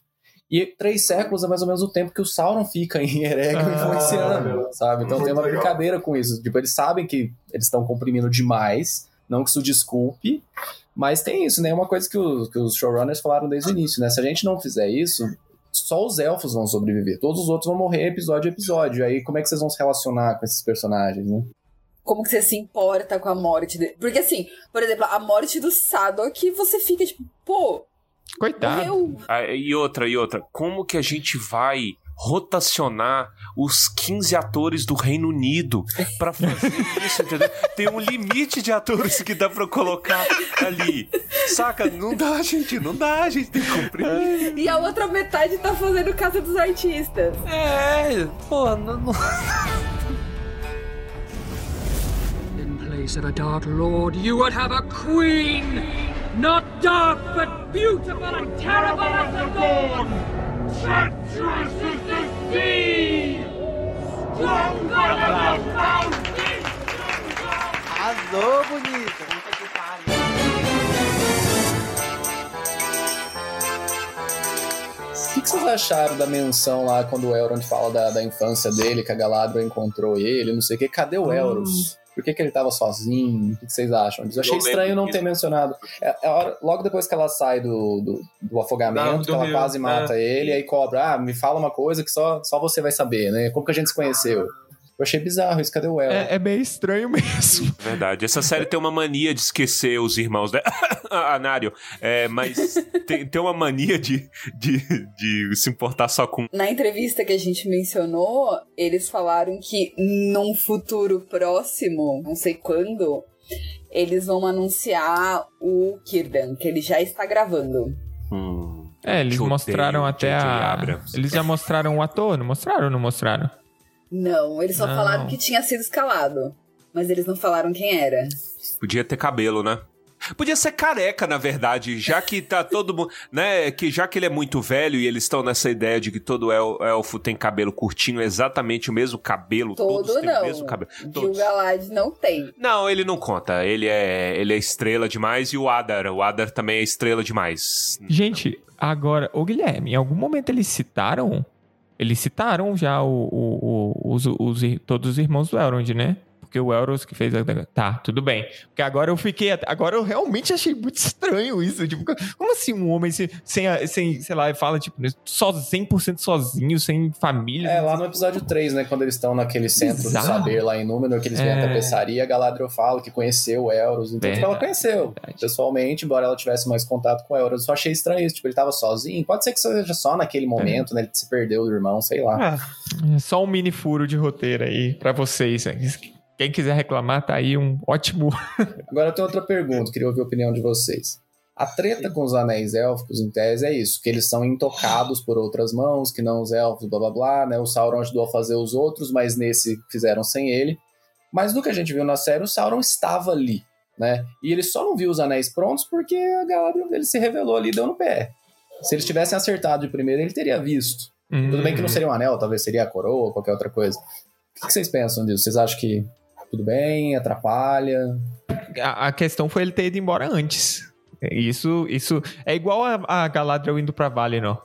Eles constroem tudo, aí chega no final, no último segundo eles desfazem pra não ser muito errado com o que a gente tá esperando. É, o que eu entendo do- dos livros é assim, ele ajudou a fazer aqueles outros anéis, então ele tem muito mais influência sobre eles. Ele não fez os élficos, mas a técnica de feitura ainda é dele. Tipo, ele tem direitos autorais, digamos assim. E, e parece que eles, que eles colocaram eles colocaram no chão uma forma de ligar todos os anéis. E talvez ele vá repetir a liga metálica e ele teve participação na construção dessa liga. Mas a em si. questão é de onde vai vir mais Mithril? Porque o Durin fechou, em tese. Aquilo ali só vai só deveria ser reaberto na terceira era, né? Sabe aquela sensação ruim que eu tive, tipo assim, pô, já era pra estar falando de anéis já tinha um tempo? Eu senti que ela pesou justamente nisso aí que, que vocês falaram. Por quê? Porque eu ainda não entendi qual é o elemento X de Sauron.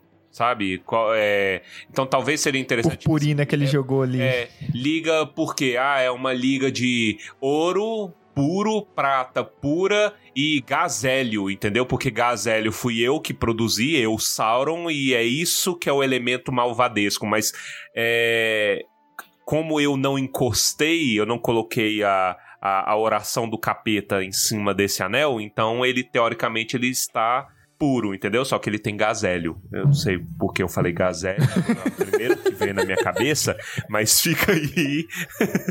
Ah, eu acho que se a gente comprar a historinha da série, que eu não quero comprar, que é uma história apócrifa, como o Elrond diz, o Mithril é uma mistura de bem e mal, né? Que é uma coisa bizarra dentro do, do universo do...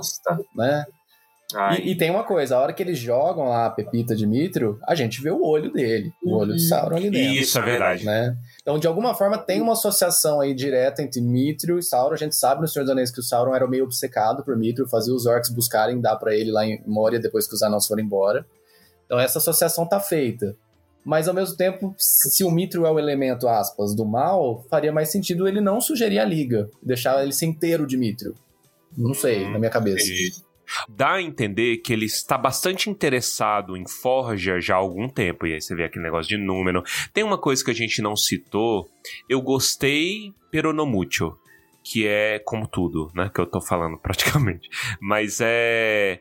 Tem uma hora que ele tá falando com o Celebrimbor que ele fala assim: Olha, meu mestre já falou sobre você, né? Quem que é o mestre? Aule, né? Mesmo Morgoth? Eu tô achando que É, é. Porque, assim, fica um pouquinho daquela inflada, né, de ego no Celebrimbor, porque eu, eu, eu pensei assim, poxa, será que o Aule, se como um Vala, né, ele se dignaria a falar tão bem, a elogiar tanto o trabalho de um Celebrimbor da vida? Eu entendo ele elogiando o Fëanor, né, mas pra ele elogiar o Neto, então é porque o cara é brabo mesmo. Não sabe fazer uma liga, mas é o cara é brabo mesmo, entendeu?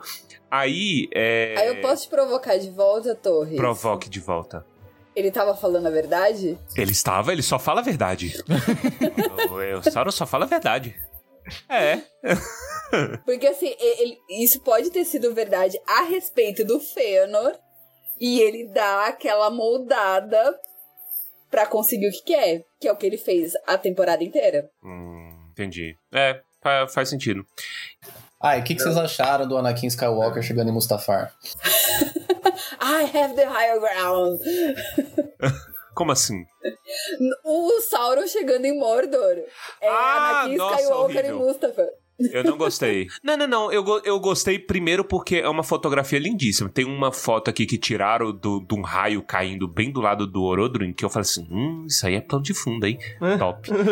É, é, não, lindíssimo. E, e a, a montanha refletida no olho dele. Isso. Não é algo que eu não gostei intrinsecamente, mas é, é porque. Lembra que eu falei da confusão de passagem de tempo? Quanto tempo você precisa de passar e quanto material piroclástico você tem que ter sendo expelido pra já virar mordo? Já virou mordo, entendeu? Não, Quanto na primeira cena lá já virou. O Adar vira e Não. atira os capuz. Vocês É, não é. serão mais atingidos. Queimou o Não, nome mas- Hilton, e virou uma...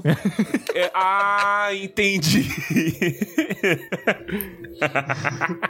Sabe, é, é porque, tipo assim, eu gostaria de ver um pouco mais de vegetação morrendo. Tudo bem, a gente viu no episódio, mas foi meio rápido. É, pra, pra é, que- aquela extensão territorial. Torres, pelo amor de Deus, as pessoas estão reclamando que a, que a primeira temporada foi lenta.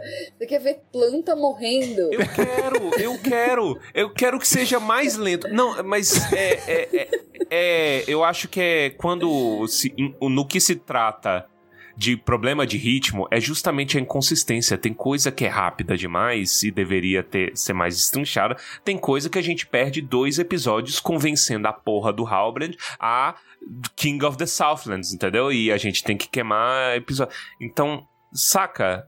É esse o problema. Por isso, gente, que tudo que eu falo aqui tem uma tarja, tem um nominho queimando em cima, falando assim: olha, é bom na cabeça dele, tá? Mas é, eu, eu não tive paciência nenhuma pra esse plot do Halbrand indeciso, sabe? Tipo, principalmente sabendo, confirmando ele ser Sauron no final, eu, eu gostaria que ele tivesse mais força em suas decisões no desenvolver da série. Uma coisa que, ficou, que eu fiquei pensando a série inteira, assim, desde o momento que a gente fica suspeitando que ele vai ser o Sauron e tal, na minha cabeça eu não queria. Primeiro porque eu adorei a ideia do que ele poderia ser o Rei dos Mortos, achei muito legal. Mas, jogando isso fora, uma coisa que eu fiquei preocupado é, vai ser verossímil do ponto de vista da Galadriel? Porque assim, ela começa a série realmente muito né, monotemática, obsessiva, centrada, mas a série foi trazendo pequenas mudanças dela, sempre em diálogos. Todo episódio tem um diálogo dela importante com alguém, pode- ver. E principalmente no último, né, naquele diálogo com o tio, ela tá se arrependendo um pouco, ela viu a escuridão de fato, ela entrega a espada, que é muito simbólico. Então eu falei, nossa, essa personagem está evoluindo, não é possível que ela não viu que o negócio tá do lado dela o tempo todo, sabe?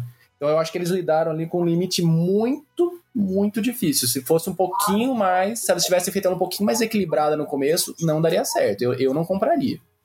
Porque eles estão lidando com, uma- com um orgulho tão obcecado que, né, aquela, por ironia, né? O mal tá do teu lado. Você trouxe o cara de volta, você transformou ele em rei, tudo bem que por alguns segundos, né? Mas enfim. Mas, né, você desencadeou todo um rolê tentando evitar. Parece quase o cumprimento autorrealizado da profecia do Gil-galad lá no primeiro episódio, né? Da- do vento da, da fogueira lá, que não sei se vocês lembram dessa metáfora, que ela pode apagar o fogo ou pode aumentar. Então, não sei, eu, eu fiquei com essa sensação, assim, pra mim foi no limite, sabe? Se eles tivessem passado um pouquinho, eu acho que eu falei, hum, não sei se eu consigo levar ela a sério mais. Eu acho que tem a ver um pouco também com o primeiro diálogo com o Finrod. Quando ele fala, você precisa. Eu acho que tá aí o sentido de você precisa tocar a escuridão. Ela precisou disso pra entender. Porque ela viu na prática o quanto ela errou. Então eu, eu acho que tava aí a chave da coisa que todo mundo assim, ah, mas tocar a escuridão, não sei o quê. De uma certa forma ela tocou. Ela inclusive deu o braço e falou, vamos junto. Então eu acho que tá um, um, um pouco por aí. Mas eu concordo total com, com o Gui. Se ela tivesse sido um pouquinho mais ponderada, tinha estragado esse plot todinho. Não, porque foi uma coisa que acho que muita gente ficou incomodado, né? Tipo, nossa, desde coisas tipo, nossa, ela é chata demais, ela não sei o que, não sei o que. E eu falei, tá, tem, tem um esforço aqui, tem um foco em fazer ela ser desse jeito, porque ela vai mudar, tem um arco aí grande que eles vão trabalhar. Mas como ela já foi mudando dentro da temporada, sabe? A hora que ela, finalmente ela tá acordando, assim, aí vem a bomba. Tudo bem, dá um impacto muito maior. Mas eu- é o que eu falei, eu acho que foi no limite, assim, um pouquinho mais, eu não ia conseguir levar ela a sério. Falei, não é possível, filha. Você vê HD em Sauron e você não reconhece ele. Por outro lado, ele é o mestre do disfarce, né? Tem toda essa coisa. Então, O, tanto que assim, eu acho interessante o, o start dela ser na, na obsessão do Celebrimbor. Que ela fala, pera, Uhum. alguma coisa mudou e tu andou com o Halberd sozinho. Tem alguma coisa aqui. que aí ela fala, eu andei com o Halberd sozinho a temporada inteira, então tem alguma coisa errada comigo. Mas a gente pode é, puxar uma coisa que a gente sempre falou dos Jedi, não perceberem o mal do lado deles também. Star Wars é ruim, né, velho? Ó, um- mais uma coisinha que eu tinha esquecido de comentar é que na hora que eles forjam o anel e jogam o Mithril, apare... dá pra ver claramente um olhinho, que lembra muito o olhinho de Sauron ali. Ah, eu eu queria só trazer mais uma unidade de informação. que nas entrevistas que o- os showrunners estão dando agora, né? Porque agora eles podem falar, é, po- podem contar detalhes. Eles falaram que a próxima temporada vai ser mais canônica. Mas nem opção tem. É, o que que isso significa? que eles vão se. Eu acho que eles vão seguir mais linhas de história que a gente tem informação. E eu acho que isso abre espaço pra gente ter flashback, ver aonde o Sauron tava, ver o Sauron influenciando aqui e ali. é, a- as forjas serem um pouco mais. é, vamos dizer assim, mais na ordem, porque eles inverteram, né? Os anéis dos elfos deveriam ser os últimos. Mas enfim, é, é, eles vão seguir um pouco mais o que tá nos apêndices. Eles vão inventar menos. Agora, se isso vai ser bom ou vai ser ruim, a gente tem que esperar pra assistir.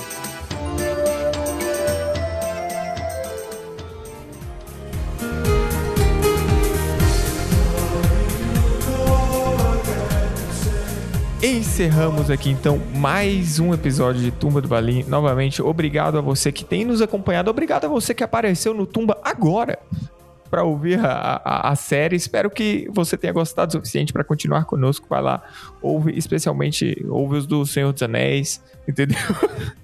Não, não vou falar isso não. Sempre que eu- o povo sempre briga porque eu falo para começar pelos do Senhor dos Anéis, mas os Senhor dos Anéis são mais bem, bem feitinhos e essa é a verdade, gente. Sinto Vamos voltar a ler, galera. Vamos Vamos ler, voltar a ler agora, ler. porque são dois anos, dá pra ler muito.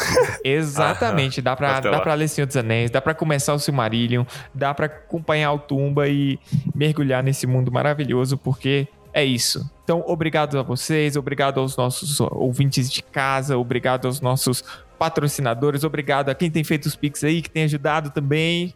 E obrigado, Fernanda e Guilherme III. Não, só quero agradecer, foi um prazer. Espero que a gente volte logo aí pra falar dos livros também, né? Porque, vai, como vocês disseram, vai ter muito tempo. Então tem que reler tudo. Pra entender que maluquice que é essa.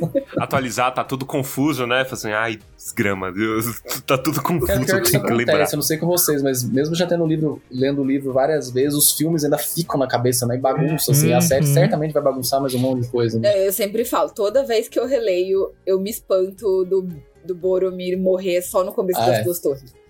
Porque na minha cabeça ele morre no final da cidade, não, igual no filme. É isso, galera. Muito obrigado por tudo. Obrigado. Foi uma jornada muito intensa, né? Então, é, valeu por ter nos acompanhado. O Tumba agora vai voltar ao modo stand-by, né? A gente vai, então, voltar a falar dos livros. Então, nos próximos episódios, a gente já deve ter aí ter uma atualização.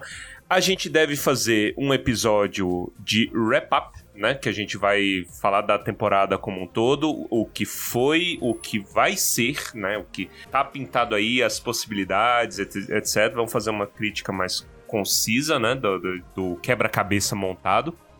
É, e aí, em seguida, a gente volta pro Senhor dos Anéis. Então, fica atento aí nas nossas redes, né? Nós vamos voltar a ser um programa quinzenal, é importante falar, porque o homem tem que descansar, entendeu? a gente trabalhou bastante, foi muito recompensador, mas a gente não consegue manter isso por muito tempo. De toda maneira, sempre muito obrigado. Vamos agora então para os comentários cretinos extremamente sucintos do episódio de hoje.